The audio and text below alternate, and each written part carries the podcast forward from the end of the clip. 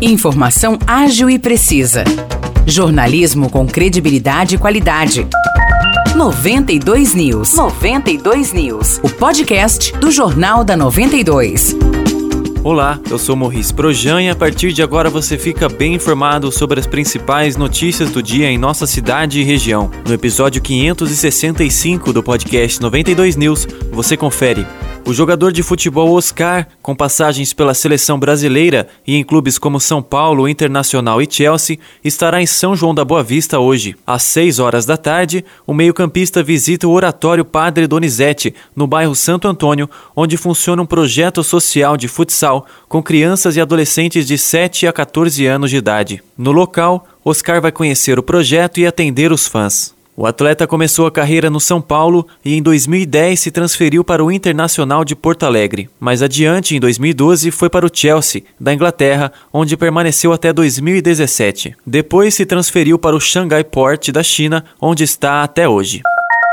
O sorteio das casas populares do conjunto habitacional Paulo Klinger, em Espírito Santo do Pinhal, foi adiado. Inicialmente, o sorteio estava marcado para amanhã, a partir das 11h30 da manhã, no estádio Fernando Costa. No entanto, segundo a Prefeitura de Pinhal, o evento teve que ser adiado por conta de problemas técnicos da CDHU, a Companhia de Desenvolvimento Habitacional e Urbano do Estado de São Paulo. A Prefeitura informou que a nova data será divulgada em breve. Neste último final de semana, os inscritos para o programa de casas populares retiraram as senhas que serão sorteadas. Ao todo, o conjunto habitacional Paulo Klinger conta com 265 residências.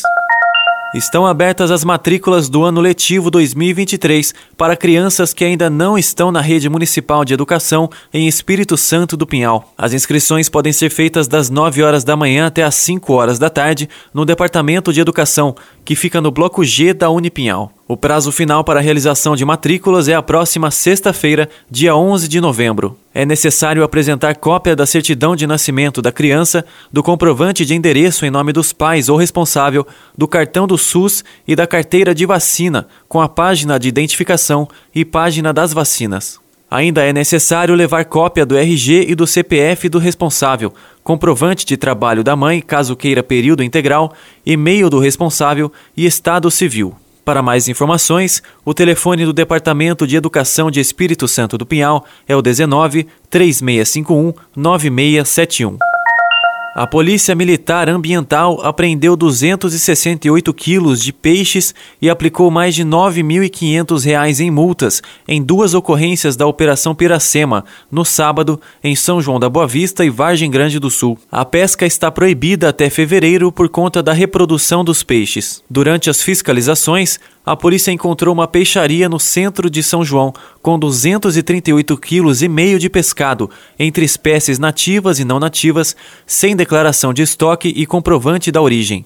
O comerciante foi questionado e disse que não tinha conhecimento da necessidade de efetuar a declaração e comprovação de origem junto ao órgão ambiental. Com isso, ele foi multado por duas infrações, somando R$ 6.770. No centro de Vargem Grande do Sul, as mesmas infrações foram encontradas em uma peixaria e foram apreendidos 30 quilos de pescado. O dono também alegou que não sabia da necessidade da declaração e foi autuado, recebendo multas que somam R$ 2.820. A Piracema, período de reprodução dos peixes, começou no dia 1 de novembro e, com isso, fica proibida a pesca até o final de fevereiro. No rio Mogi Guaçu, as espécies nativas do rio Paraná estão protegidas. A medida ocorre com o objetivo de impedir a pesca predatória e contribuir com a preservação das espécies. Os destaques de hoje ficam por aqui. Valeu e até o próximo episódio do nosso podcast.